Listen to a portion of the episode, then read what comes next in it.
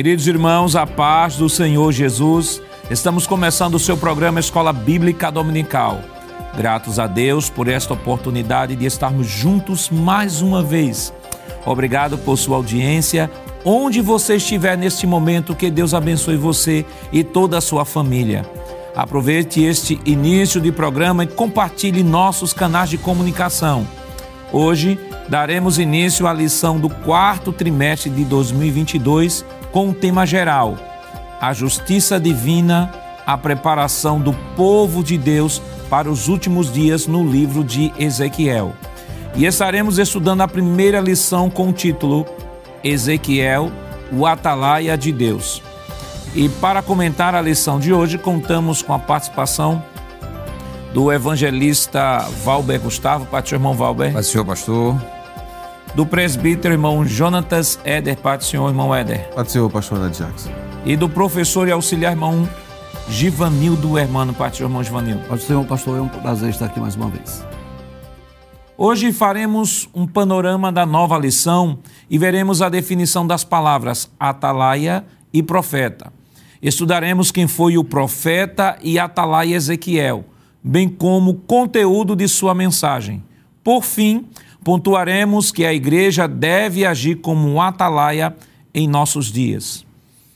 Evangelista Valber, qual o textuário da nossa lição desta semana? Pois não, pastor. Está em 1 Coríntios capítulo 9, versículo 16, que diz o seguinte: Porque se anuncio o evangelho, não tenho de que me gloriar, pois me é imposta essa obrigação, e ai de mim se não anunciar o evangelho. Presbítero Éder, a verdade prática. Muito bem, pastor.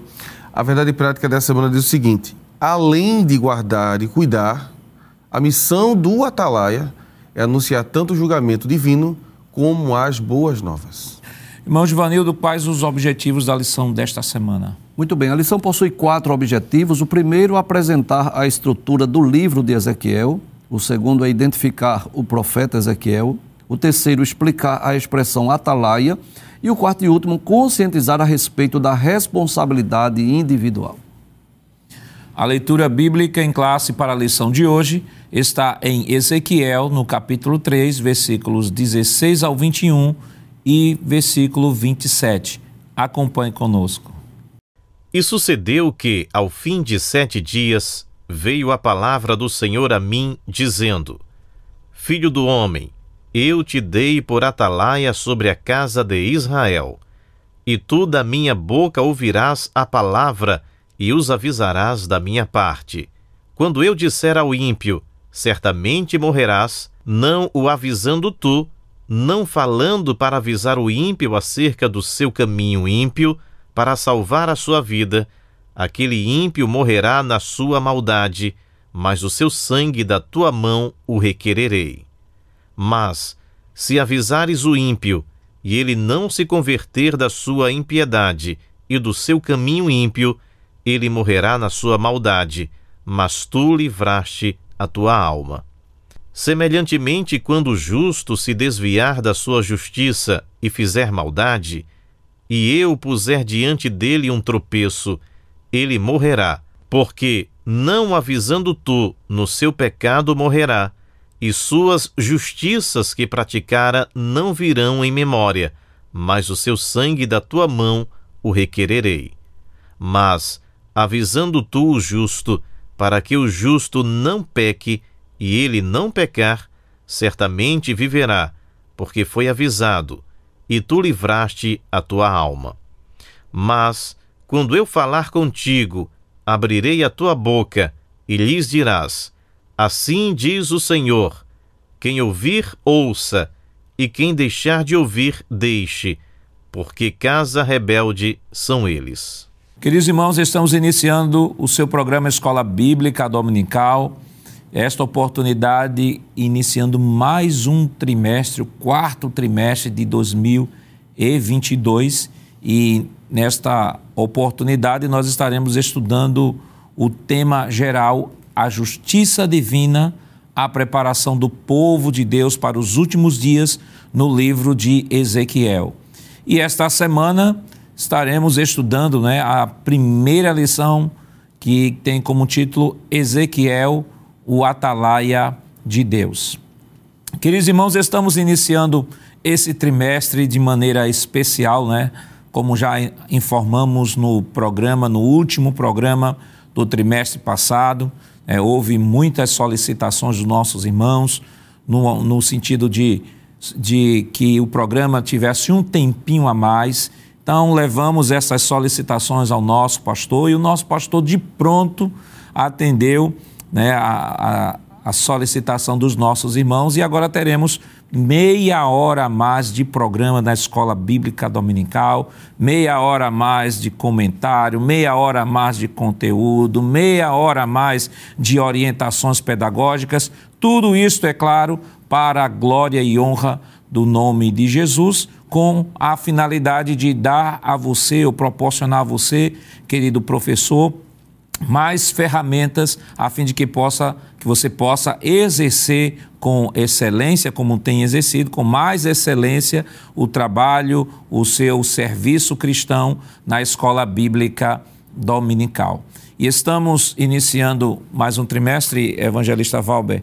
Então, este, evangel... este trimestre, ele promete muita coisa, né? Porque o livro de Ezequiel são 48 capítulos, claro, que do ponto de vista didático, né, estaremos estudando em 13 lições, que não são, na verdade, 48 capítulos, né, que o pastor Ezequiel Soares, que é o comentarista da lição, juntamente com sua, com sua filha Daniele Soares, acabou abordando 16 capítulos, seja de maneira total ou parcial, numa lição que, de maneira bem didática e pedagógica, há de trazer edificação para a igreja. Sem sombra de dúvida, pastor. Vai ser um trimestre de muitas bênçãos, de muita edificação espiritual. É um livro, como o senhor disse aí, muito grande, muito vasto é, e é impossível dissecá-lo nessas três lições, mas nós queremos que o Espírito Santo guiou a mente do pastor Ezequiel Soares e ele percorreu uma vereda no livro do profeta Ezequiel para pelo menos trazer uma visão panorâmica e também abordar os principais pontos que têm a sua aplicação para as nossas vidas também. É um livro muito profundo. Ezequiel também é conhecido como o profeta das visões e tem um conteúdo não apenas para o contexto histórico daqueles dias, e também, é claro, se estende ao longo dos séculos, inclusive para os dias de hoje, porque há escatologia também Sim. no livro do profeta Ezequiel. Então, esse trimestre promete, cremos que vai ser de muita bênção para a igreja do Senhor.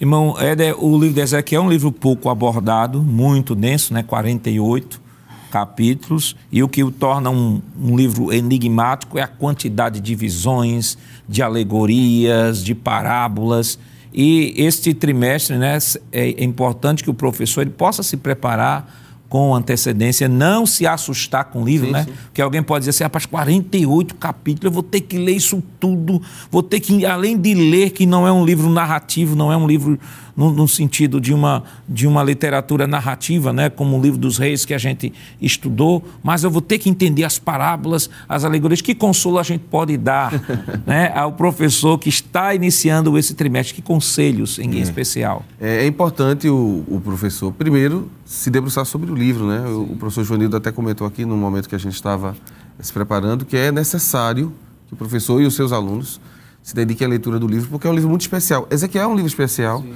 tendo em vista de que, como disse o ministro Valber, evangelista, ele vai tratar das questões que estavam acontecendo no período da diáspora, a gente já já vai dar contexto, mas ele vai trabalhar questões históricas, como, por exemplo, o retorno de Israel a se tornar uma nação, é o famoso Vale dos Ossos Secos, né?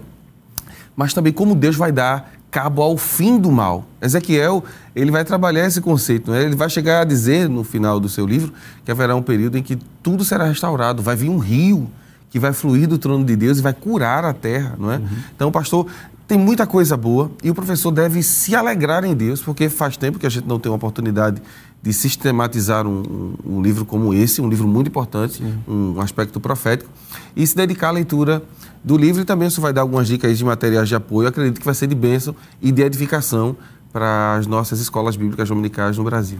Irmão Giovanni, o que é que o professor pode esperar deste livro? Ou como ele pode se preparar melhor, né? Porque é um livro profético, né? Uhum. O senhor tem um programa Instantes Finais que falam de profecia. Eu acho que é bem oportuno, de repente, trazer alguma dica ao professor, como é que ele pode trabalhar melhor o assunto, porque a gente sabe que, como, como é um livro de muitas visões, muitas parábolas, alegorias e tal, tem muita informação. a tendência natural é do professor, às vezes, buscar tanta informação que acaba divagando do assunto.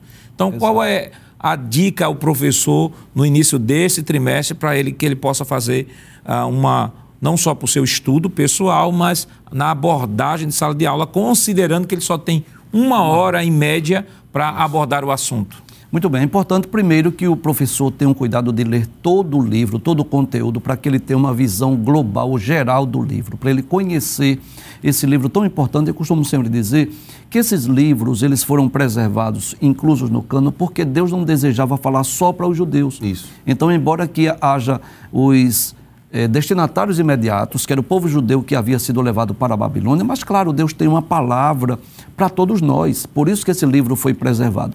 Então, primeiro, o professor deve ler todo o livro. E também dando destaque especial a essas 13 lições para as aplicações práticas, para não ter só o cuidado de trazer informações históricas e deixar de trazer a praticidade. Eu vou dar só um exemplo. Hoje nós vamos falar sobre o atalaia. E qual é a praticidade hoje? Nós, como atalaias de Deus, estamos aqui com uma missão no mundo, como estava o profeta Ezequiel. Perfeito. Então, leia o livro, querido professor, leia o livro, procure recorrer a outros materiais além da sua lição. Você tem um livro de apoio, você tem alguns materiais que nós vamos indicar aqui, você tem as Bíblias de estudo, né, que tem os comentários para que você possa ter um, um conhecimento, mas destacar os, pronto, os pontos principais da lição e não esquecer que cada lição tem uma aplicação prática para nós extrairmos para as nossas vidas e aplicar para os nossos alunos. E ter essa visão panorâmica é de grande relevância porque o professor ele passa a entender o livro como um todo. Aliás, como sempre fazemos aqui em todos os trimestres, sempre na primeira lição indicamos obras. Então nós temos aqui uma obra para indicar, que é a obra do comentário da nossa lição, a justiça divina, a preparação do povo de Deus para os últimos dias, um livro de Ezequiel, escrito pelo pastor Ezequias e Daniel, Ezequias Soares e Daniele Soares, a sua filha. Né? Esse livro é um livro de grande, de grande contribuição para você, professor de escola dominical. Adquira esse livro. Esse livro, eu já dei uma lida nele, está muito bom, está muito prático, com muito conteúdo. É claro que é, nós temos 48 capítulos que, que serão abordados, e você diz assim, mas pastor, que são 48 capítulos, né? 48 capítulos, como é que um livro, pra, de repente, para comentar sobre esses 48 capítulos, o livro tem que ser pelo menos aqueles calhamaços, né? Grossos, não. Vale destacar de que são 48 capítulos do livro de Ezequiel, mas na nossa lição ele está pedagogicamente né? Todo o tema da lição está sendo pedagogicamente trabalhado em 16 capítulos de maneira total ou parcial. Então, é importante que você possa, inicialmente, né, adquirir esse material aqui. Né? É o próprio livro da lição, da revista da lição. É um livro que nós recomendamos. Deve ser o primeiro livro que você deve ter no ato da preparação da revista da, da preparação do conteúdo da revista da escola dominical. Nós temos outros livros também, que mais de cunho histórico, a história de Israel no Antigo Testamento de Eugênio Merrill. Esse livro também ele vai nos dar todo o contexto histórico, cultural, político, religioso deste momento né, em que nós estaremos abordando do profeta Ezequiel. Além deste livro, nós temos um outro também, Conheça Melhor o Antigo Testamento, um guia de esboços e gráficos explicativos dos primeiros 39 livros da Bíblia. Este livro também é um livraço. Né? Ele traz ah, todos os livros do Antigo Testamento esboçados com tema, com, ah, com tema central, com o aspecto geográfico, o aspecto político, o aspecto religioso, o aspecto cultural, de maneira bem didática e bem esmiuçada, você vai poder, a partir deste livro, compreender melhor é, o livro de maneira panorâmica. E temos também um outro comentário histórico-cultural da Bíblia do Antigo Testamento, que também é um excelente livro que você pode adquirir para também estar ali auxiliando na preparação da lição da escola. Além, queridos irmãos, de comentários bíblicos, né? Nós temos diversos outros comentários, né? Aí espalhados no mercado, nós temos o Isber, nós temos comentário de Beacon também. Então, tem muitos comentários bíblicos que você pode estar, de repente, utilizando para preparar a sua aula da escola dominical. E aí alguém pode até perguntar o seguinte, mas pastor, qual é a relevância do estudo de Ezequiel nestes últimos dias. Qual o sentido?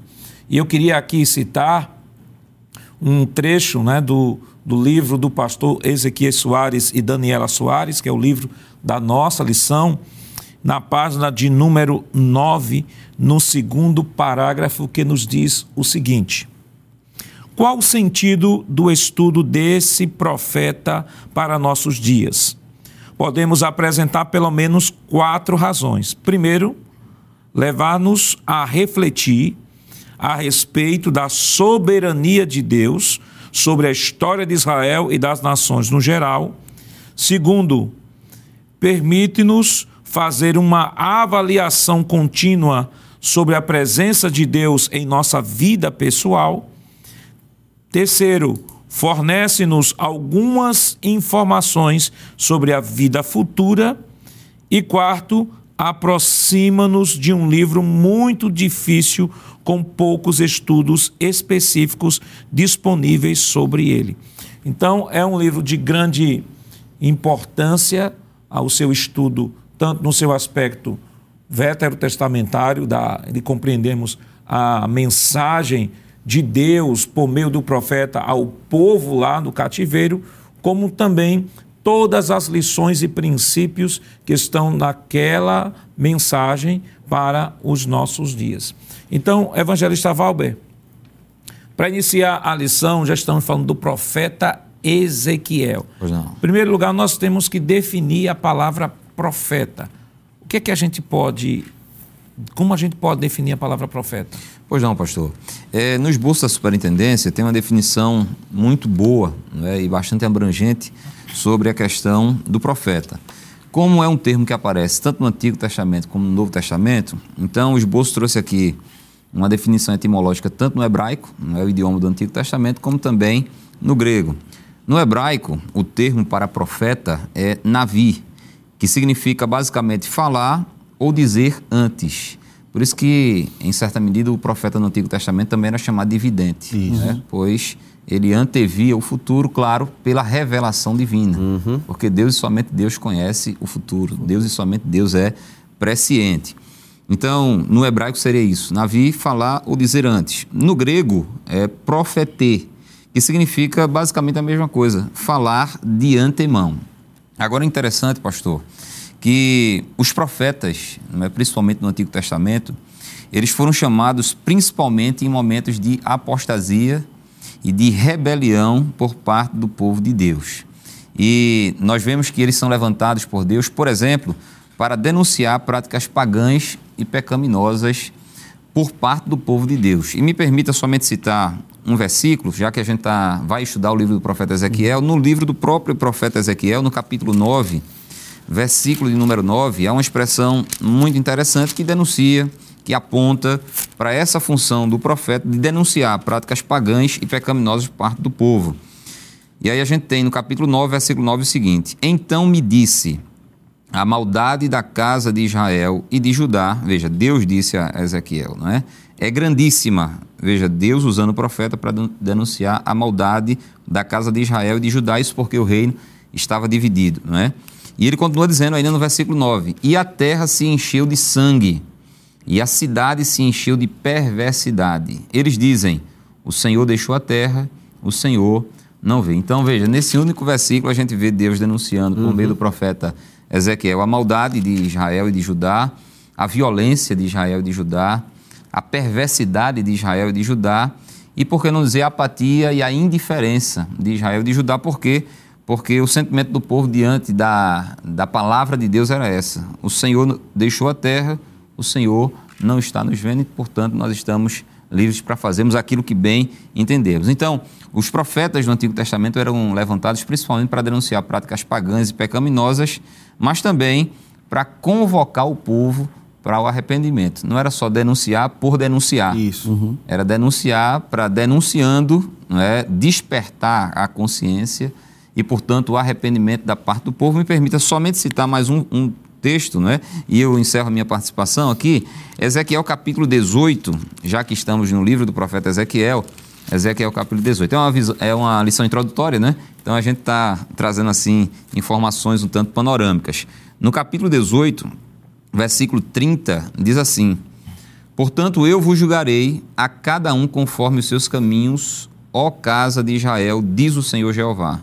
Vinde, olha o chamado para o arrependimento agora, né? E convertei-vos de todas as vossas transgressões, e a iniquidade não vos servirá de tropeço.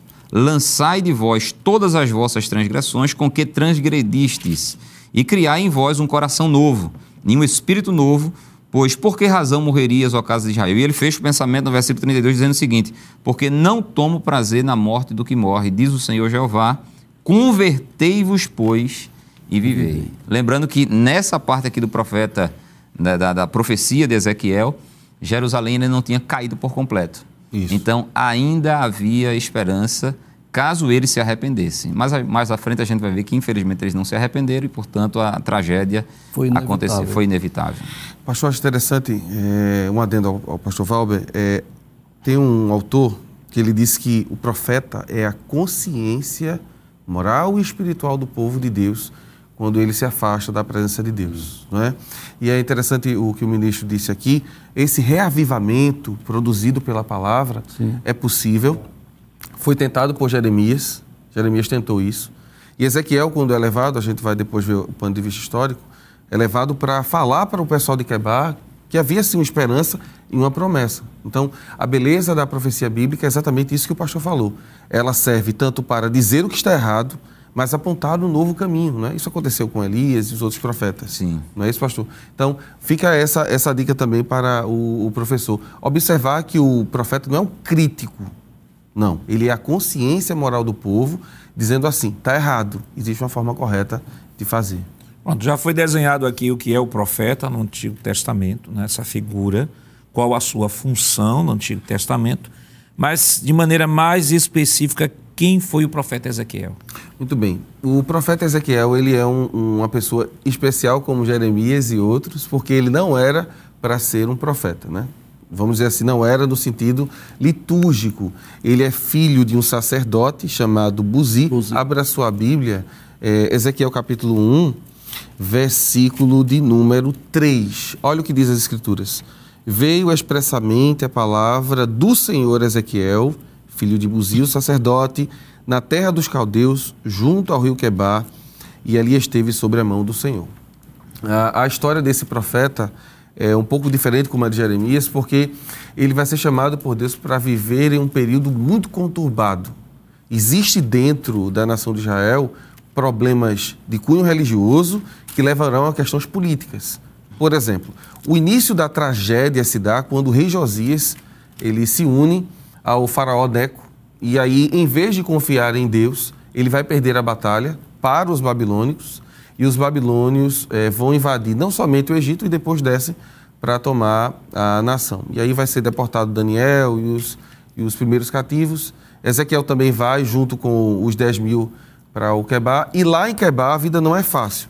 É, o Salmo 137 vai falar um pouquinho do sentimento do povo que vivia nesse período. Né? É, se o senhor me permitir, eu queria ler só dois versículos três na realidade. Salmo 137, versos 1, 2 e 3. Junto aos rios da Babilônia, nos assentamos e choramos, lembrando-nos de Sião.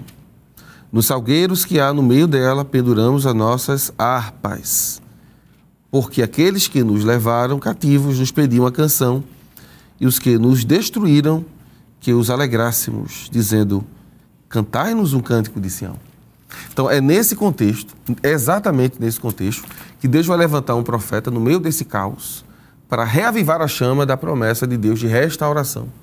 É? O livro de Ezequiel, ele compreende é, a primeira parte, depois a gente vai trabalhar isso, vai trabalhar o que é que está acontecendo em Israel.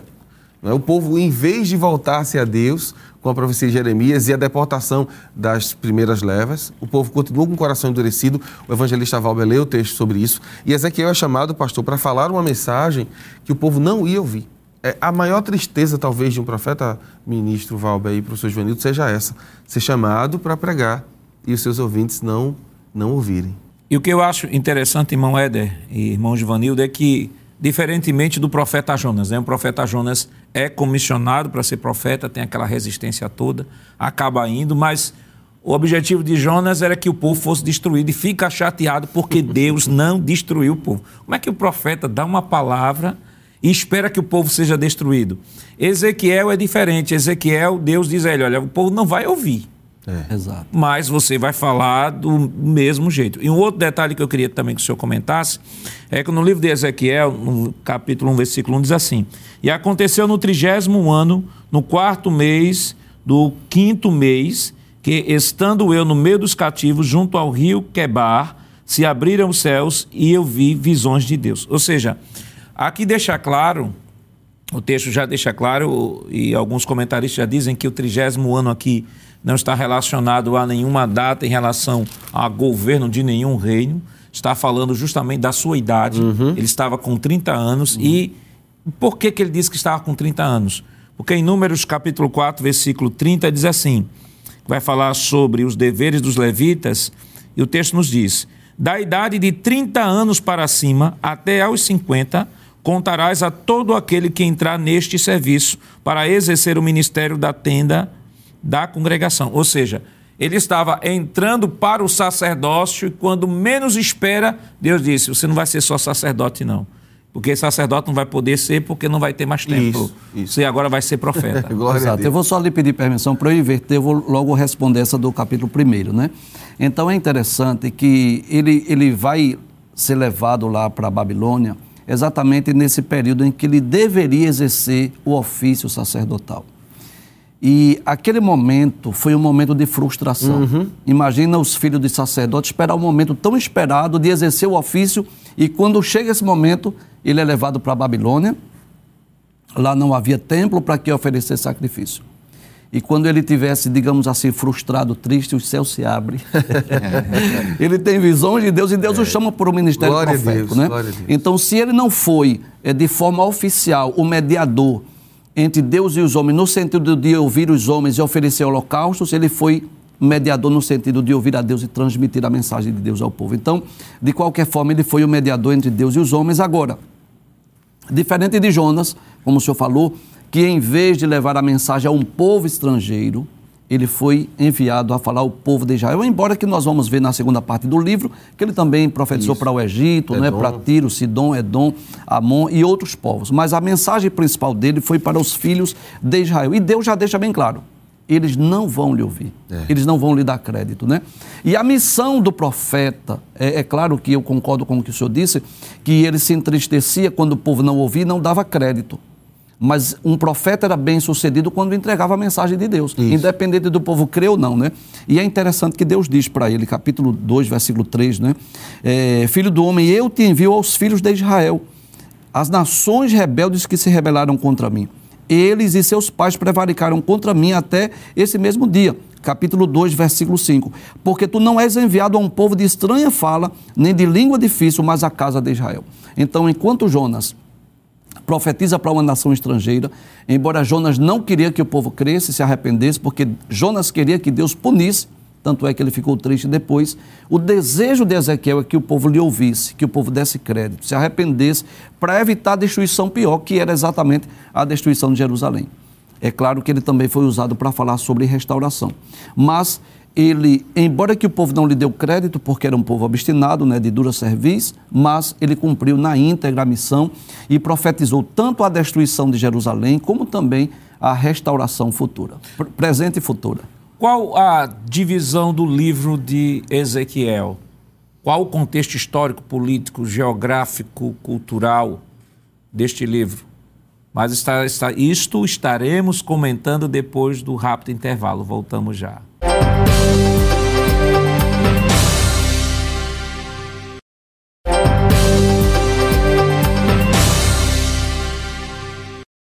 Queridos irmãos, estamos de volta em seu programa Escola Bíblica Dominical, esta semana estudando a primeira lição do novo trimestre, que tem como título Ezequiel, o Atalaia de Deus. É, e deixamos para comentar neste bloco né, sobre o contexto histórico, cultural, religioso, deste momento em que o profeta Ezequiel está vivenciando e de onde, né, dentro deste cenário, Deus o chamou para profetizar para o povo que estava cativo. E eu gostaria, nesse momento, de, de pedir um mapa, vamos colocar aqui isso no mapa, e é importante né, que o professor possa se situar né, dentro de um mapa. Você pode encontrar um mapa desse na sua lição de escola bíblica dominical ou na, no próprio no, na Bíblia de estudo, né, diversas Bíblias de estudo tem um mapa do período da Babilônia, então é importante que você possa apresentar ao seu aluno, se puder imprimir, imprima, mostre aos seus alunos. Então, nós estamos aqui falando no cenário internacional, nós temos a Babilônia aqui, a Babilônia tomando conta, né, o Império Babilônico. Nós temos o profeta Ezequiel próximo do rio Quebar, ficaria mais ou menos aqui, né, segundo os estudiosos, fica mais ou menos a 80 quilômetros de Nippur, da cidade de Nippur. Então, Ezequiel estaria aqui profetizando justamente na Babilônia.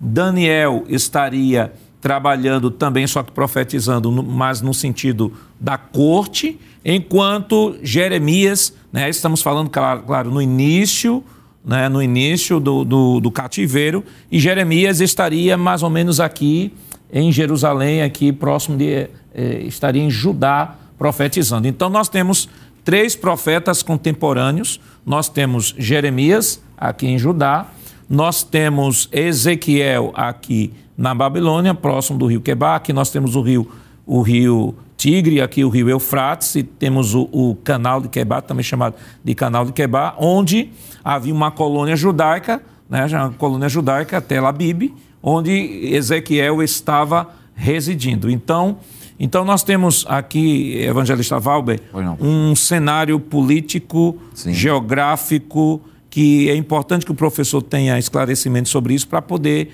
abordar melhor o conteúdo da lição. Exatamente, pastor. E queridos telespectadores, né? o contexto político né, daquela época era a Babilônia como uma superpotência. Ela estava vencendo os impérios, anexando o território ao seu império e, inclusive, o senhor mostrou aqui é, na, na, no mapa que Jerusalém já está anexado ao Império da Babilônia. Judá já havia caído é, e já estava anexado ao, ao Império Babilônico. Mas o que foi que ensejou essa queda? O que foi que ensejou a esse que talvez seja, na opinião de alguns teólogos, o episódio mais trágico da história de Israel é, em todo o Antigo Testamento. Isso. Que é justamente o cativeiro uhum. babilônico. Uhum. Há um texto que descreve com perfeição, com precisão, esse momento da queda. E é interessante que nesse texto que nós vamos ler, surge também o profeta Jeremias, porque Ezequiel foi contemporâneo de Jeremias uhum. e também contemporâneo do profeta Daniel, ainda que eles tenham chegado, né, o, mais especificamente Daniel e Ezequiel, em levas diferentes, não é a Babilônia. Segundo o livro das Crônicas, capítulo 36, versículo 11, eu vou fazer uma leitura aqui um pouco mais, mais rápida, né, por conta da extensão do texto, ele diz o seguinte, Era Zedequias da idade de 25 anos, quando começou a reinar e 11 anos reinou em Jerusalém, fez o que era mal aos olhos do Senhor, seu Deus, nem se humilhou perante o profeta Jeremias, que falava da parte do Senhor. Interessante que, assim como o professor João destacou, que Ezequiel pregou a ouvidos surdos do ponto de vista espiritual, Jeremias uhum. também. Também. Isaías também no capítulo 6, né, Sim, pastor Sim, também. É dito então, a ele que ele vai falar e o povo não vai ouvir. Veja, três dos principais profetas da Bíblia Sagrada Isso. desenvolveram todo o seu ministério e não ganharam uma alma sequer. É verdade. É, então, o sucesso do ministério não está atrelado à, à questão numérica, Sim. É, estética, mas a questão de cumprir, cumprir o propósito a missão de Deus. que Deus entregou. Então, surge Jeremias aqui, e assim como Ezequiel havia profetizado para que o povo se arrependesse e se convertesse, Jeremias também, não é? Para que não acontecesse o cativeiro babilônico. Mas ele prossegue dizendo o seguinte: Além disso, não é, também se rebelou contra o rei Nabucodonosor, que o tinha juramentado por Deus, mas endureceu a sua cerviz, e tanto se obstinou no seu coração, que se não converteu ao Senhor Deus de Israel. Também todos os chefes, veja como a corrupção era generalizada. Uhum. Era o povo e os chefes também. Sim, sim. Né? Eles também, todos os chefes dos sacerdotes e o povo aumentavam de mais em mais as transgressões, segundo todas as abominações dos gentios. Veja, eu costumo dizer que eles migraram da transgressão para a abominação. É pesado isso. Pecados corriqueiros para pecados abomináveis, odientos né, diante de Deus e da santidade de Deus. E ele diz: contaminaram a casa do Senhor que ele tinha santificado em Jerusalém. Então veja o contexto, como está acontecendo, né? A corrupção generalizada, inclusive chegando ao ponto de profanar a casa do Senhor, profanar o santuário de Deus. Isso. Aí ele diz no versículo 15: E o Senhor, Deus de seus pais, lhes enviou a sua palavra pelos seus mensageiros, pelos seus profetas, pelos seus atalaias, madrugando e enviando-lhes, porque se compadeceu do seu povo e da sua habitação. E por fim, no versículo 16, ele, ele diz o seguinte: a reação do povo diante desses atalaias, desses profetas de Deus, desses que representavam, como disse o irmão Jonatas Éder, é, a consciência uhum. moral e espiritual do povo. Veja a apatia, a indiferença, é o verdade. deboche, não é? que ele diz no versículo 16: Porém, zombaram dos mensageiros de Deus e desprezaram as suas palavras e escarneceram dos seus profetas. Só que eles fizeram isso, pastor, até é. Até que o furor do Senhor subiu tanto contra o seu povo que mais nenhum remédio houve. Então, aqui eles cruzaram a linha da longanimidade divina. Aqui cessou a longanimidade e começou o juízo, Isso. começou o furor, começou o derramar da ira de Deus. E o que se segue nesse texto é a descrição pormenorizada da queda de Jerusalém, a destruição do templo do Senhor, o saque ao templo do Senhor, é. a derrubada dos muros, a queimada das portas, enfim, a maior tragédia que foi o cativeiro babilônico. E foi justamente nesse contexto que Ezequiel já estava profetizando, continuou profetizando né, e desenvolveu o seu ministério. Me permita, pastor, é, quando o evangelista Valber estava comentando, me lembrei na hora de Abacuque. Abacuque também é um profeta desse período, né? Claro, um pouco anterior a, a, Ezequiel. Mas no capítulo 1, é, descreve exatamente isso que o pastor Valber estava falando. Eu gostaria que a gente lesse, né, capítulo 1, verso 1, 2 e 3 e 4. Peso que viu o profeta Abacuque. Até quando, Senhor, clamarei eu e tu não me escutarás? Gritarei, violência, e não salvarás. Por que razão me fazes ver a iniquidade e a vexação? Porque a destruição e a violência estão diante de mim Há também quem suscite a contenda e o litígio. Por esta causa, a lei se afrouxa e a sentença nunca sai. Porque o ímpio cerca o justo e sai o juízo pervertido. É, é, a, a, inversão de valores que Israel adotou como prática comum para o seu dia a dia foi algo tão absurdo que Deus vai dizer aqui, a gente não vai ler, mas é, é contexto, né, aquilo que o senhor perguntou. É, Deus vai dizer que vai mandar a Babilônia para resolver isso. Então Deus já vinha avisando. E eu amo, eu amo muito meu Deus por isso, porque Deus ele não pega as pessoas de surpresa, irmão Joanildo, né? Em relação ao seu povo, Deus sempre tem um cuidado de avisar de antemão. E nós estamos vivendo um período que as pessoas também debocham da palavra de Deus. Mas, é, pasmem, o fim vem para a vida daqueles que não ouvem a voz de Deus. E aí, irmão Givanildo, nós vamos para o primeiro tópico da nossa lição sobre o livro de Ezequiel, né? Nós já vimos o cenário político, o cenário religioso já foi enunciado aqui pelo evangelista Valber ao ler, segundo o livro das Crônicas 36, 11 em diante, é, o povo seria levado cativo, então o cenário religioso era: vocês não teriam mais reis, Isso. não teriam mais país, não teriam mais templo, não teriam mais sacrifício. Exato. E aí o, todo o livro de Ezequiel ele é trabalhado dentro desta dinâmica. E vamos agora para o primeiro tópico, né? Ele vai falar da primeira parte do livro, segunda parte do livro, terceira parte. Claro, vale destacar que, a depender do autor, né, as divisões do livro de Ezequiel podem variar, podem variar só em termos de subdivisão de tópicos, né? mas o sentido geral, a, a, a mensagem em si, ela é a mesma. Então, o pastor Ezequias, ele acabou dividindo né, esta lição de maneira bem didática em três, em três partes. E a primeira parte, irmão, primeira, segunda terceira parte, aproveitar logo para o senhor, já que estamos falando da, da estrutura do livro, como é que a gente pode comentar? Muito bem, nós poderíamos dividir, né, como está na lição, o livro de Ezequiel em três partes principais. Existem autores que dividem em duas ou quatro, isso é uma questão didática, mas vamos pela lição, está dividida em três partes principais. A primeira seria do capítulo 1 ao capítulo de número 24, onde Ezequiel vai profetizar para os filhos de Israel antes da queda de Jerusalém, que ocorreu na verdade, por volta do ano é, 586, né? 586, mais ou menos. Ele foi para a Babilônia em 597 e a queda ocorre em 586 aproximadamente. Então, essa, essa primeira parte é mais direcionada ao povo de Israel. Ele vai falar sobre os pecados, sobre as abominações. É nessa primeira parte, inclusive, que está o chamado de Ezequiel, principalmente capítulo 2 e capítulo 3 do livro. A segunda parte, que é a partir do, vers, do capítulo 25, ele vai profetizar para diversas outras nações. É interessante isso, que Ezequiel não foi levantado por Deus só para falar para o povo de Judá, só para o povo de Israel. Nós vamos perceber aqui, a partir do capítulo de número 25, que ele fala contra os amonitas, os moabitas, os filisteus, contra o Egito, e isso mostra a soberania de Deus. Então Deus se utiliza de Ezequiel a princípio para falar para o povo de Israel, capítulo 1 até o capítulo de número 24, né, que é o povo de Judá de forma mais específica, uhum. do capítulo 25 ao capítulo 32, para várias outras nações, Deus mostrando que é rei, que é senhor, que é soberano e que domina sobre outras nações. E a terceira parte, a partir do capítulo 33, ele volta a falar mais uma vez ao povo judeu, só que a temática agora é diferente que agora é depois da queda de Jerusalém, Isso. e ele vai profetizar acerca da restauração. Então Deus se utiliza de Ezequiel tanto para falar sobre a destruição, na primeira parte do, do livro, mas também na terceira parte ele vai falar sobre a restauração.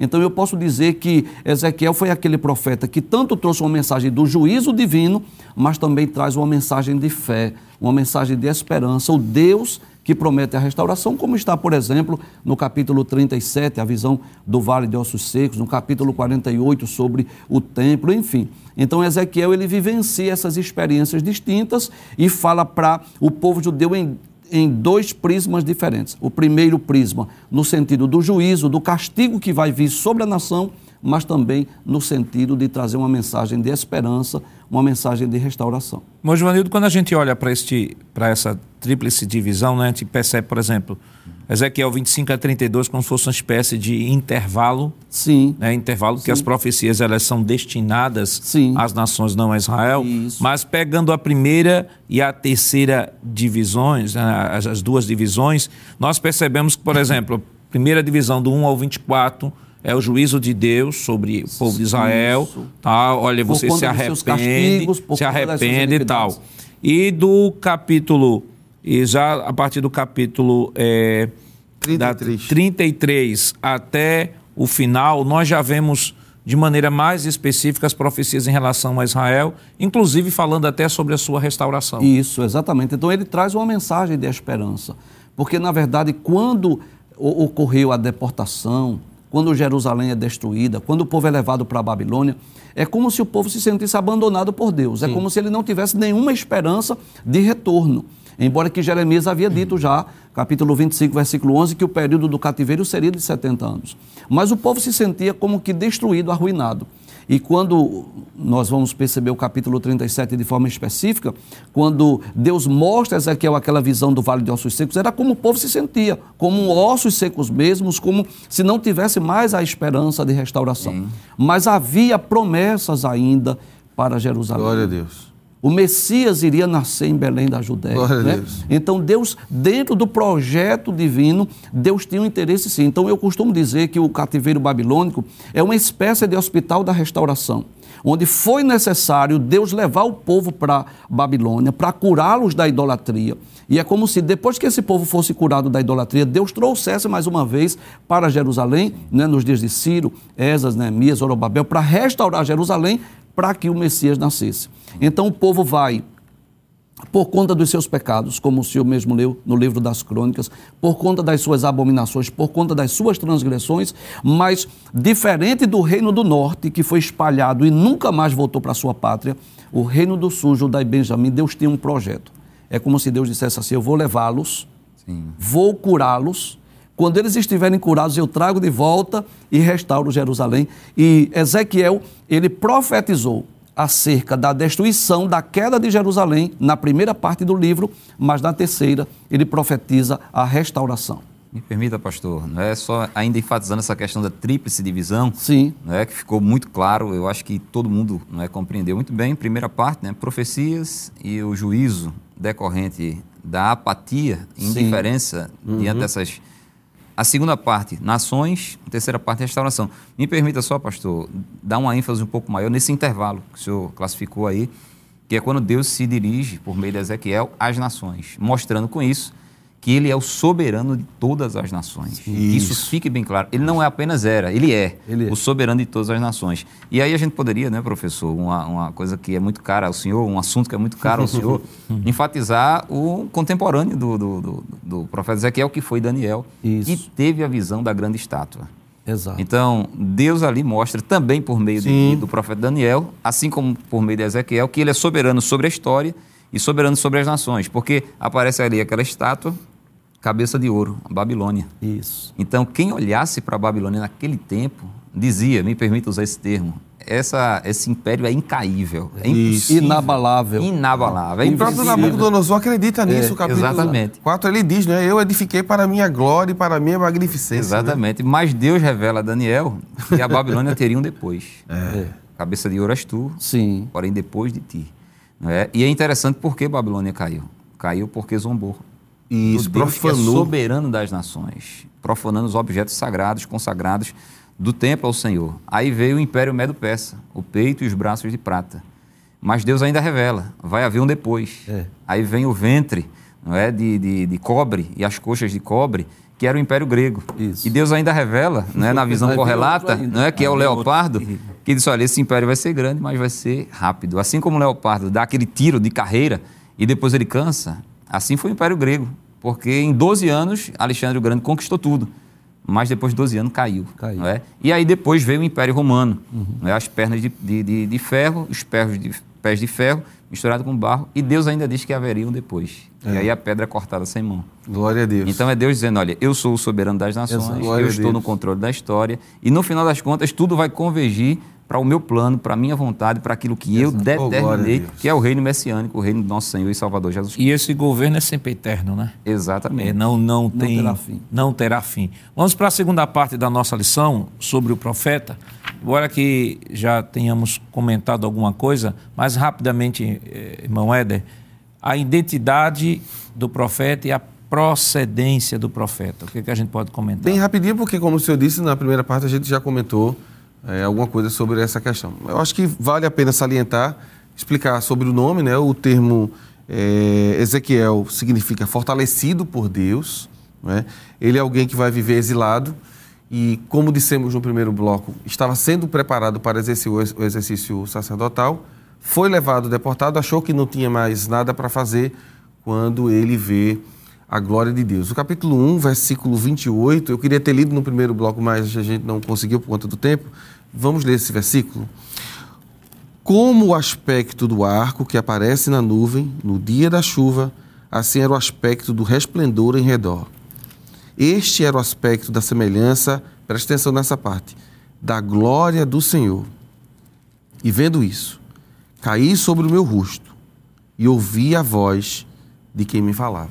Então, é, é- é a visão não é da glória de Deus que Ezequiel vai ter. Ele é o, profeta das visões. Às vezes Deus vai levá-lo até. Nós vamos ter tempo de ver isso nas demais lições. Levá-lo até Jerusalém para ele ver. Olha, por que eu vou derrubar o templo? E ele vai ver postes ídolos na frente do templo, pessoas, mulheres na realidade, adorando a que é o, o Deus Sol.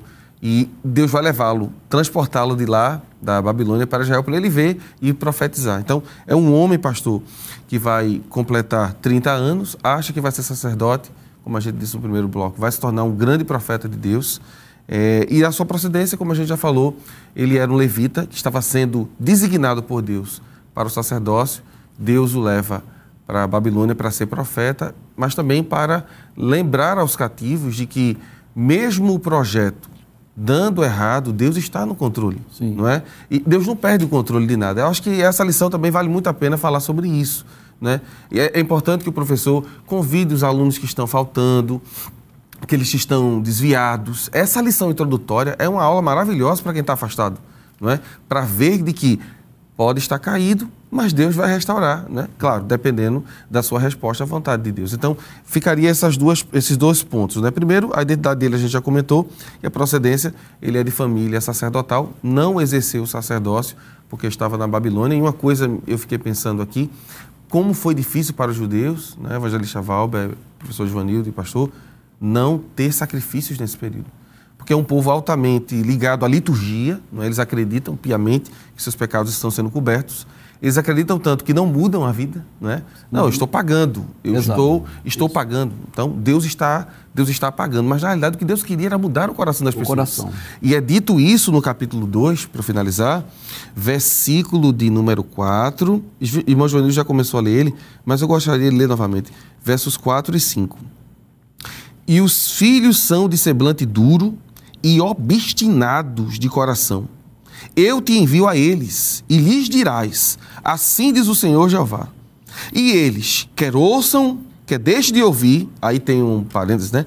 Porque eles são casa rebelde, não é, hão de saber que esteve no meio deles um profeta. Então, independente do momento e a circunstância que o povo estava vivendo, Deus mandou alguém para ser o seu representante e falar a sua palavra. Me permita, pastor, só é, mais um ponto dentro da biografia né, de Ezequiel, é que tanto ele como Jeremias foram profetas que de fato sofreram bastante, certo? porque como disse, prega- pregaram para ouvidos indiferentes, não é, corações totalmente apáticos em relação a Deus e a sua vontade. No caso de Jeremias, Deus proibiu ele de casar. Mas no caso de Ezequiel, não é, Deus permitiu que a esposa dele morresse durante o exercício do seu, Foi. né, do seu ministério. Ministério. Interessante que está em capítulo 24 de Ezequiel, versículo 15 a seguir, diz o seguinte: E veio a minha palavra do Senhor dizendo: Filho do homem, eis que tirarei de ti o desejo dos teus olhos de um golpe. Ele estava falando sobre a sua esposa. Mas não lamentarás, nem chorarás, nem te correrão as lágrimas. Refreia o teu gemido, não tomarás luto por mortos. Ata o teu turbante e coloca nos pés os teus sapatos, e não te rebuçarás, e o pão dos homens não comerás. E falei ao povo pela manhã, e à tarde morreu minha mulher, e fiz pela manhã como se me deu ordem. Então, eh, o profeta né, de Deus, principalmente no Antigo Testamento, ele era um homem de uma estrutura espiritual, não é, moral, muito forte, muito. Sim. É, é, eu lembro que eu acho que foi Ravenhill que disse que o- os profetas de Deus representam uma classe estranha, com quem Deus trata de uma forma muito peculiar. Muito. É, é interessante, Deus Muito permite que específico. eles sintam a sua dor. Exatamente. Porque é exatamente isso que Deus está sentindo. Me permita, pastor Valber. Deus está sentindo isso. Deus está perdendo porque Israel é visto no Antigo Testamento como a esposa. E como, Exatamente. como a igreja é vista como noiva do cordeiro. Então, a esposa está, está indo e Deus não pode nem lamentar porque ele, ele avisou. Exatamente. Ezequiel tipificando Deus e a, a esposa tipificando Israel rebelde. Então o juiz viria, e assim como não se deveria derramar lágrimas pelo juiz de Deus sobre Judá, também não se deveria derramar lágrimas sobre a sua esposa. Que coisa, né? Então era, era um, um santo homem de Deus. E a gente percebe, irmão Givanildo, que o, já foi dito assim eh, sobre os profetas, Ezequiel é um profeta eh, diferenciado no Antigo Testamento, sobretudo na sua literatura, na literatura que ele produziu, até porque eh, houve um determinado momento da história de Israel em que o livro de Ezequiel, por alguns rabinos, começou a ser rejeitado. Diz que era um livro muito místico. Muito místico, por um conta das visões, né? muitas visões. E tem algumas coisas até, assim, do ponto de vista da nossa mentalidade ocidental, porque ele tá, né? está sendo produzido, é produzido para um povo de mentalidade oriental que pensa diferente. né? Então, nós temos, por exemplo, questões relacionadas ao livro. Ele usa eh, gráficos de visões, parábolas, alegorias, ações simbólicas em todo o livro. E o autor Stanley Ellis, sendo o livro que nós apresentamos aqui, ele fala algumas coisas interessantes. Ele diz assim, por exemplo, eh, Ezequiel, capítulo 6, profetiza na direção das montanhas de Jerusalém. No capítulo 8, em visão é levado ao templo de Jerusalém para observar a idolatria. Capítulo 10, o querubim espalha brasas sobre Jerusalém. Capítulo 10 ainda, a glória afasta-se da cidade e do templo sobre roda giratória dos querubins. Capítulo 13, Jerusalém é comparada a uma parede caiada prestes a cair. Capítulo 15, Jerusalém é comparada a uma videira em combustão. Capítulo 16, Jerusalém é comparada a uma esposa meretriz. Capítulo 17, alegoria do renovo do cedro a ser plantado em Israel. Aí, capítulo 19, alegoria de Israel como leoa aprisionada e suas crias. Capítulo 19 ainda, alegoria de Israel como videira desarraigada. Esse capítulo 21, parábola da espada do Senhor afiada e desembanhada. Então, são questões que ah, quando a gente quando nos deparamos dentro da literatura dentro da literatura, até a literatura profética, Sim. faz de, Israel, faz de Ezequiel um livro diferenciado. Diferenciado por conta dessa diversidade de estilos literários, né?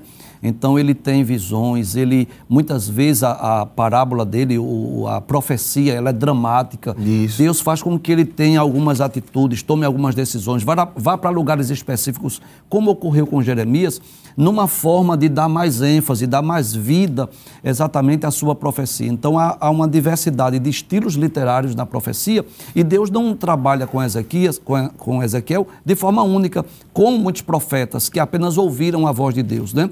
É, assim diz o Senhor. Houve momentos, sim, que ele ouviu a voz de Deus, mas muitas vezes ele teve visões ou foi, foi levado para lugares específicos, exatamente com esse intuito de dar mais vida à sua profecia, de dramatizar a profecia, no sentido de chamar a atenção dos seus contemporâneos. É por isso que o profeta Ezequiel é chamado de o profeta audiovisual, né? porque sua mensagem traz muitas imagens né? e figuras. Mas qual é a figura do atalaia para a qual Deus chamou o profeta Ezequiel para exercer? E qual a responsabilidade da igreja como atalaia na presente época? Mas isso nós estaremos comentando depois do nosso rápido intervalo. Voltamos já.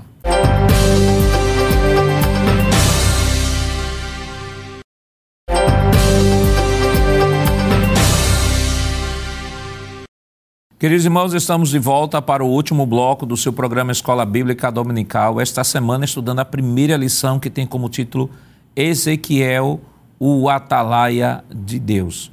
Nos dois últimos blocos, nós comentamos sobre o contexto geral, né? contexto histórico, geográfico, político. Comentamos sobre o primeiro e o segundo tópicos. E agora vamos para uma, pra, para uma parte, irmão evangelista Valber, nós consideramos a parte mais prática né, da lição introdutória, Sim. né, que é ah, o tópico de número 3, que vai falar sobre o atalaia. O atalaia, o fim dos sete dias, a expressão filho do homem e o atalaia sobre a casa de Israel. O que, é que a gente pode comentar? Pastor, vamos começar primeiro definindo o que seria o atalaia. Né? Então, o atalaia, se a gente pega um dicionário de língua portuguesa, vai constar lá que o atalaia é um vigia, é um sentinela, é um guarda. Né? Do ponto de vista bíblico, a gente tem a questão do atalaia, tanto no sentido literal como no sentido simbólico. Então, a palavra atalaia, lá no Antigo Testamento, vem de um termo hebraico, safar, né, que significa tomar cuidado, significa espiar, né, espiar com S, né, no sentido de olhar, Sim. olhar ao redor, vigiar, guardar, prestar atenção. Então, observe, é, Ezequiel é posto como esse atalaia, como um vigia, como um sentinela, como um guarda em relação à nação de Israel, isso do ponto de vista espiritual. E uma referência dentro do livro do profeta Ezequiel, que o classifica literalmente não é, como um atalaia, está em Ezequiel capítulo 3, versículo 17, que diz o seguinte, e permita somente ler, não é? capítulo 3, versículo 17. Filho do homem, isso é Deus falando, né? Inclusive essa expressão filho do homem é muito usada é, por Deus em relação a Ezequiel. Parece-me que mais de 90 vezes Isso. a expressão filho do homem é usada em relação a Ezequiel para denunciar sua fragilidade, Isso. sua fraqueza, né? o seu lado humano. Isso. E, e é algo tão sublime que Cristo também vai Glória ser chamado de o Filho do Homem, Filho só que ele perfeito. É, Né? glória a Deus. É, filho do homem, eu te dei por atalaia sobre a casa de Israel, e tu da minha boca ouvirás a palavra e os avisarás da minha parte. Isso porque os atalaias eram vigias que ficavam sobre torres de vigia, sobre os muros da cidade, avistavam o perigo ao longe e avisavam ao exército e ao povo como um todo para se preparar ante a invasão e o perigo iminente. né? E Ezequiel foi posto como atalaia em relação a Israel para avisar sobre o juízo de Deus que estava se avizinhando, para que o povo se preparasse, se arrependesse, se convertesse. Bom, a parte de Ezequiel ele fez enquanto atalaia, que foi anunciar. Já o povo, infelizmente, não correspondeu com esse aviso. E ele cumpriu na íntegra, nesse sentido literal, porque Deus lhe dava a visão do que iria ocorrer né, com Jerusalém, com o templo. Então é como se ele tivesse aqui, no sentido né, figurado, ele como se ele tivesse com, com aquele atalaia Sim. que recebia de Deus essa visão, ou essa profecia, ou essa mensagem. E qual era a sua missão? Era transmitir ao povo, era dizer olha, o que vem por aí, o que vai acontecer. Isso. Então atalaia, como um sentinela que ficava num lugar alto, numa torre de vigia, quando via um exército, quando via uma nação estrangeira, quando via alguém, ele anunciava: está tá vindo um exército inimigo, está vindo uma guerra. Ele é o primeiro a ver o problema do caso, Isso. é o primeiro a enxergar. E anunciar para quê? Para que os soldados se preparassem para a guerra. E a função de Ezequiel como ta- atalaia era essa. Ele tinha as visões de Deus, Deus falava com ele, Deus mostrava a ele o que iria ocorrer e ele transmitia essa mensagem aos homens. Pena que os homens não E é obedeceram. interessante, pastor, só retomando aqui, me permita, né? Que a gente enfatizou a expressão filho do homem, mas não enfatizou o- os sete, Os sete dias, dias. que está no versículo anterior, no versículo 16. Né? No capítulo 3, versículo 16, ele diz: E sucedeu que ao fim de sete dias veio a palavra do Senhor a mim, dizendo: Então, foi ao final dos sete dias que o filho do homem, Ezequiel, foi constituído por Atalaia eh, em Israel. E esses sete dias, o pastor Ezequias entende, eh, pastor Nando Jackson, que foram sete dias após a visão que ele teve junto ao rio Quebar, no capítulo 1, descrita no capítulo 1.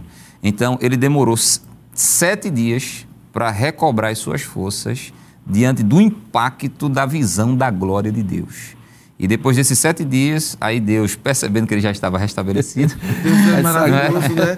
Deus é maravilhoso porque... Ele conhece a nossa estrutura. exatamente. O senhor falando, eu fiquei observando, né? Me permita, pastor. A fragilidade do homem, Sim. por isso é o filho do homem, recebe o impacto que é chamado de peso, né? A cavode, a glória. Ele não estava preparado, porque, como a gente comentou nos primeiros blocos, ele não esperava isso. Uhum. Que, aliás, é o mesmo que acontece com Daniel, Com Daniel quando tem as também. visões. Isso. Mesmo que acontece com João. João, né? João, João, João, e, e é por isso que, ah, que esse livro, ele não pode ser estudado... Não pode ser estudado separadamente, Separadamente. o livro de Apocalipse, né? Isso. Porque nós temos a escatologia, né, irmão Joanito? escatologia bíblica.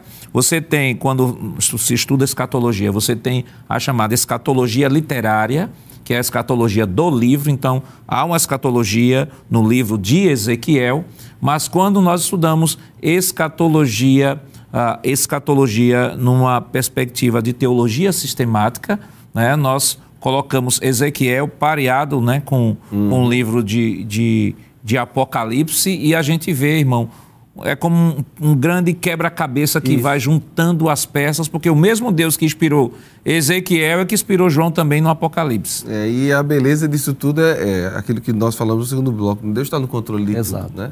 Mas, a- a- voltando àquele ponto da fragilidade humana, Sim. Deus deu tempo para Ezequiel se recuperar e ele ouvir a mensagem de convocação para a chamada. Eu, eu amo muito esse cuidado de- que Deus tem com as pessoas que o chamam, né? Nem sempre a gente pode receber a mensagem de uma vez só. Foi com João. O senhor lembrou bem, pastor. João foi a mesma coisa, né, Joanildo? Deus Esse vai cuidado mostrando Deus. gradativamente. Né? Deus não revela tudo de uma vez, ele vai mostrando gradativamente, até para que houvesse tempo, para que ele pudesse escrever, né? para pudesse isso. entender essa mensagem, pudesse transmitir a mensagem também. né? Amém. É, então, de uma forma resumida, pastor, foi ao final dos sete dias, depois da visão da glória de Deus, que Ezequiel, enquanto filho do homem, não é? Frágil, Frágil. mas o nome dele significa Deus fortalece. Glória a Deus. Deus fortaleceu. Foi constituído sobre Atalaia, é, foi constituído como Atalaia sobre a casa de Israel, e aí ele começa o seu ministério propriamente dito, né? e aí se segue todos os demais capítulos do. do- Vamos agora para o quarto ponto sobre a responsabilidade, e aqui reside, irmão Givanildo, a aplicação desta, desta lição introdutória, né, que é a lição 1 de todo trimestre, uma lição introdutória, e ele vai falar sobre a responsabilidade do cristão, a responsabilidade do ímpio e a extensão Da- da, nossa responsabilidade. O que é que a gente pode comentar? Muito bem, então eu posso dizer que o profeta Ezequiel, ele era o porta-voz de Deus, o mensageiro de Deus, aquele que ouviu a Deus para transmitir a mensagem de Deus aos seus contemporâneos principalmente. E nós, como igreja do Senhor, né, nós também temos uma missão aqui. Claro que eu não posso dizer que nós somos profetas como Ezequiel, não porque o ministério profético foi até João, né? Então a perspectiva nesse aspecto é diferente. Mas eu posso dizer que de uma forma simbólica, né, ou figurada, nós somos hoje esses atalaias de Deus que estamos recebendo a mensagem de Deus e temos a incumbência de transmitir essa mensagem de Deus aos homens, né, aos pecadores. Jesus entregou à igreja essa missão de pregar o evangelho, de levar as boas novas de salvação, mas também de anunciar o juízo divino. Não é? Então, eu posso dizer que a igreja, a responsabilidade nossa, como servos de Deus, né, de pregar o evangelho, de levar a mensagem de salvação aos ímpios, aos incrédulos, aos pecadores, a falar sobre os eventos que estão por acontecer, falar sobre a vinda de Jesus, sobre o arrebatamento da igreja, falar também sobre a grande tribulação, porque é missão nossa também anunciar o juízo divino, anunciar também a condenação eterna para aqueles que rejeitarem a mensagem do evangelho. Então eu posso dizer que nós também estamos nessa posição estratégica como atalaias de Deus, já recebemos a mensagem, a Bíblia Sagrada, a palavra de Deus, e agora pesa sobre os nossos ombros essa responsabilidade de transmitir aos homens a mensagem do Evangelho. Inclusive, esse é o texto áureo da nossa lição, né?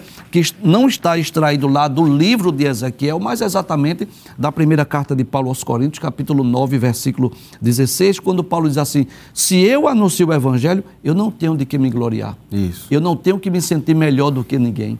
Aí ele diz: Por quê, Paulo? Porque me é imposta essa obrigação. Então, Paulo sentia sobre os seus ombros essa responsabilidade de pregar Sim. o Evangelho. E eu costumo dizer que todos nós que fomos alcançados pelas redes do Evangelho, todos nós que fomos salvos através da fé em Cristo, nós temos essa responsabilidade de pregar essa mensagem, de levar a mensagem do Evangelho para que outras pessoas também possam ouvir, possam crer e possam se converter, possam ser salvas, né? Possam se arrepender dos seus pecados para se livrarem da ira futura que há de ser derramada sobre a terra, tanto no período da grande tribulação, como também a ira divina através da condenação eterna lá no lago de fogo. O que eu acho interessante, Evangelista Valber, é que, por exemplo, esse quarto tópico fala sobre a responsabilidade. Sim. O Vanildo falou sobre a nossa responsa a responsabilidade do cristão, né? Recebemos de Deus a, a, a, missão, a comissão, a grande comissão de pregar o evangelho ao pecador e também se cuidar para permanecermos firmes até o final da, da, nossa vida, né? até o final ou até o dia do arrebatamento da igreja. E o que eu acho interessante é que o texto de Ezequiel, veja, é o texto que está no Antigo Testamento, mas o texto que vai falar uh, da responsabilidade não só do cristão, mas do ímpio, mas mostra a responsabilidade como algo pessoal. Isso. Então você não tem como, à luz até do Antigo Testamento, você falar de uma segurança de salvação no sentido de que o indivíduo, uma vez salvo, salvo para sempre, até porque o próprio texto, por exemplo, de Ezequiel, Ezequiel capítulo 3, que é o texto base da nossa lição, capítulo 3, versículo 20, diz assim: Semelhantemente, quando o justo se desviar da sua justiça e fizer maldade, e eu puser diante de, dele um tropeço, ele morrerá. Porque não avisando tu, no seu pecado morrerá, e sua justiça justiças que praticara não virão em memória, mas o seu sangue da tua mão Correto. o requererei. Veja aqui ele diz, ele trabalha no sentido hipotético, né? Quando justo. Então é uma, é uma verdade que se aplica tanto o Antigo quanto o Novo Testamento. Então Perfeito. temos a responsabilidade de levar o evangelho às pessoas que não conhecem a Cristo, mas temos também a responsabilidade de permanecermos firmes e fiéis ao Senhor porque se diante de todo o tempo em que estive abraçando a fé, pregando o evangelho, se em algum momento eu apostatar da fé, que pode sim, claro. o texto diz, é ou cair, o, o escritor deixa claro dizer assim, olha, ele morrerá, morrerá nos seus pecados, mas se você anunciou, da tua mão eu não vou requerer. Isso, pastor. É essa essa verdade, não é a responsabilidade do cristão enquanto atalaia, enquanto anunciador das boas novas, uhum. e a responsabilidade do ímpio traz consigo uma verdade teológica, uma questão teológica muito importante que precisa ser relembrada, né? como o senhor acabou de enfatizar. O próprio Ezequiel, ele mostra isso. Então a gente tem respaldo para falar o que a gente vai falar aqui, tanto no Antigo Testamento como no uhum. Novo Testamento. No capítulo 18 de Ezequiel, versículo 21, diz o seguinte, Deus, não é dizendo o seguinte, mas se o ímpio, olha o, o, o condicional, se o ímpio se converter de todos os seus pecados. Observe, Ezequiel anuncia, profetiza, em contato com essa palavra profética, se e somente se o ímpio se converter. Então é condicional. Condicional. Não é? É, é, é? ele diz: se o ímpio se converter de todos os seus pecados que cometeu e guardar os meus estatutos e fizer juízo e justiça, certamente viverá, não morrerá. Então Ezequiel pregou, e aí, diante da, da no, no, contato né, com a pregação, o ímpio pode ou não se converter, porque a responsabilidade de Ezequiel era pregar e a responsabilidade, a responsabilidade do ímpio era se converter ou não. Uhum. Né? E aí ele ainda diz mais: esse ímpio, se se converter, precisa permanecer e guardar os meus estatutos. Sim. Por quê? Porque ele pode se converter permanecer por um tempo e depois se desviar. Uhum. Porque ele diz no capítulo 18, versículo 24: Mas, desviando-se o justo da justiça, agora já é o justo convertido. Uhum. Uhum. Se esse justo convertido se desviar da sua justiça e cometendo a iniquidade e fazendo conforme todas as abominações que faz o ímpio, porventura viverá, de todas as suas justiças que tiver feito, não se fará memória. Na sua transgressão com que transgrediu, e no seu pecado com que pecou, neles morrerá. Então o que é que Deus está dizendo? Diante do contato com a palavra profética, se se converte ou não. Se se converter, tem que permanecer, porque se não permanecer, perde a sua salvação, Sim. não é? E, e, há muitos textos no Novo Testamento que atestam essa verdade. É, por exemplo, Hebreus capítulo 6, que é um texto que mesmo aqueles que pregam a predestinação fatalista, não é? A, a, uma vez salvo, salvo para sempre, eles simplesmente não conseguem explicar. Porque ali está descrevendo literalmente alguém que foi salvo, que teve contato com a salvação, que foi participando do Espírito Santo e recaiu. Isso. E não apenas recaiu, recaiu de uma forma irreconciliável. Uhum. É. E o próprio apóstolo Pedro, né, ele é mais enfático. Segundo de Pedro, ele diz, capítulo 2, que se a, a, a, o crente escapou das corrupções do mundo, e depois voltou a se envolver e, for, e foi vencido nessas corrupções do mundo, veja, é um pecado persistente, perseverante, uhum. é apostasia, é desvio apostasia. mesmo. Uhum. Aí ele diz assim: é semelhante, é um cão que voltou ao seu próprio vômito e é uma porca lavada que voltou ao espojadouro lama. da lama. Então a igreja, enquanto atalaia, prega, o ímpio, em contato, a responsabilidade da igreja é pregar, a responsabilidade do Espírito Santo é convencer do pecado, da justiça e do juízo. A responsabilidade do ímpio é, diante desse convencimento, se converter ou não. E se ele se converter, o crente agora precisa permanecer. porque se não permanecer, ele perde a salvação. Perde a salvação. E já que estamos falando de escatologia, nada melhor, um exemplo, nada melhor exemplo do que melhor exemplo do que as sete igrejas da Ásia, né? Perfeito. É, ao que vencer, né? Ou ao vencedor. Então, Só se vence no final. Não tem como se discutir isso, né? Não, pastor, não tem, não tem. E o, e o interessante é que o professor precisa deixar isso bem claro, não é? Essa responsabilidade pessoal será requerida. Deus, Deus vai cobrar. Isso. Não é? De cada pessoa. De cada pessoa. Deus é justo. E a justiça dele é, tem que ser exercida de acordo com o que cada um praticou, não é? Vai ter um provérbio lá no livro de Jeremias, que Jeremias diz que o povo diz assim: os pais comeram as uvas e os filhos ficaram com seus dentes sujos. Jeremias disse: não, Deus está cobrando dessa geração atual, também já cobrou da antiga, e cobrará daqueles que transgridem o seu mandamento. Né? O apóstolo Paulo, vou citar esse versículo para terminar, ele foi na Grécia pregar o evangelho em Atos 17, e ele diz o seguinte nos versículos 30 e 31. Mas Deus não tendo em tempo, não tendo em conta, perdão, os tempos da ignorância, anuncia agora a todos os homens em todo lugar que se arrependam, ou seja, parem de praticar o que praticavam e façam a vontade de Deus. Porque tem determinado um dia em que, com justiça, há de julgar o mundo por meio do varão que destinou, e disso deu certeza a todos, ressuscitando o dos mortos. Então, ninguém escapará do Senhor. Seja o juízo aqui, ou seja, o juízo eterno, o homem prestará conta sim daquilo que faz diante de Deus. Irmão Givanil, do nosso tempo já foi embora, mas o que é que poderíamos é, orientar o professor que nos acompanha nesta aula introdutória? Muito bem, nessa aula introdutória é importante despertar o aluno para que ele possa ler todo o livro né, do, do profeta Ezequiel e também trazer essas informações introdutórias, históricas, é? falar acerca da razão do cativeiro babilônico, esse momento histórico que Ezequiel profetizou, mostrando Ezequiel como um, um atalaia de Deus e trazendo uma aplicação para a igreja.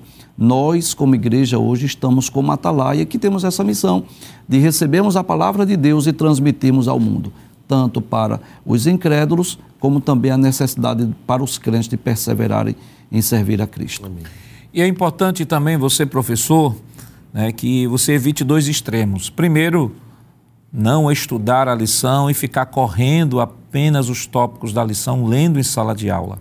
Nós temos um desafio muito grande pela frente, que é o livro de Ezequiel. Já foi dito aqui que é importante que você possa dar uma leitura em todo o livro de Ezequiel. Tem as Bíblias de estudo tem diversos gráficos né, que vai lhe ajudar muito no sentido de, de poder fazer um esquema né, de como está dividido o livro, que vai lhe ajudar na compreensão de cada capítulo, que cada capítulo ou conjunto de capítulos é capaz de abordar. Então é importante que você possa, neste trimestre, né, preparar a sua lição com antecedência, não se limite né, apenas a fazer a leitura destes tópicos na, da lição em sala de aula, não, não, isso não é interessante que isso vai desestimular o seu aluno. Por outro lado, evite também o excesso de informação.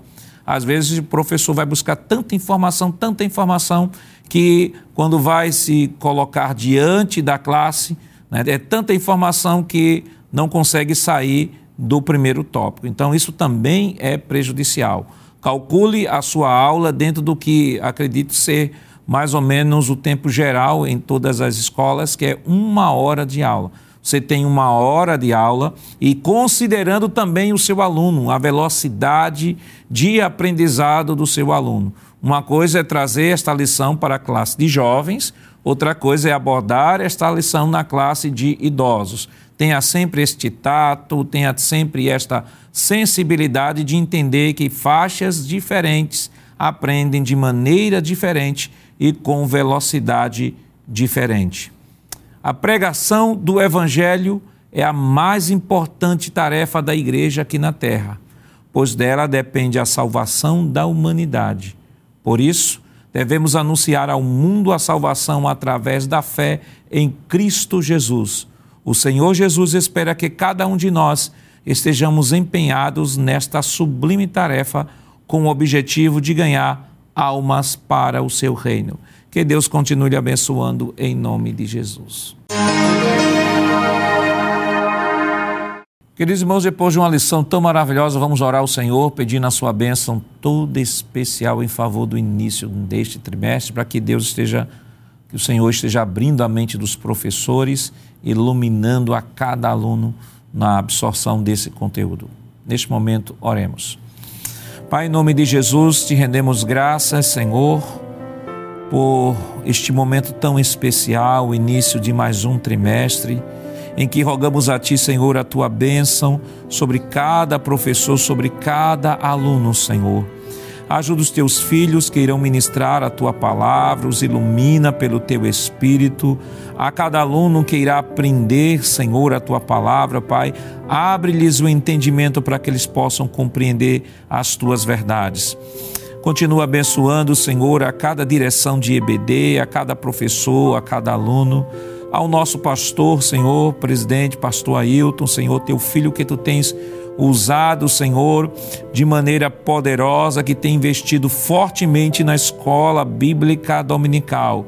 Te rendemos graças pela vida do teu filho, Senhor, que este trimestre nos concedeu um tempinho a mais para que possamos comunicar, Senhor, as tuas verdades. Continua abençoando a cada um de nós. Fica conosco em nome de Jesus, nós pedimos hoje para todo sempre. Amém. Chegamos ao final do programa de hoje, onde demos início à lição do quarto e último trimestre de 2022 com o tema geral: a justiça divina, a preparação do povo de Deus para os últimos dias no livro de Ezequiel.